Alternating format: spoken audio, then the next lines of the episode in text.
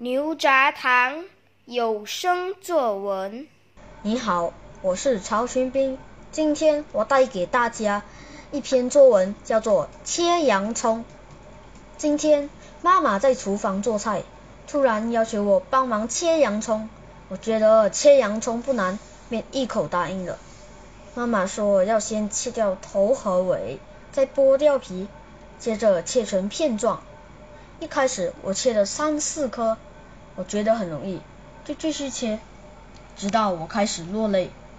妈妈见了，哈哈大笑，说：“哈哈，这就是洋葱的厉害武器。”我勉强的继续，直到泪流满面。我转头对妈妈说：“我放弃，我投降。如果以后要我再切洋葱，除非有个防毒面具让我不哭。”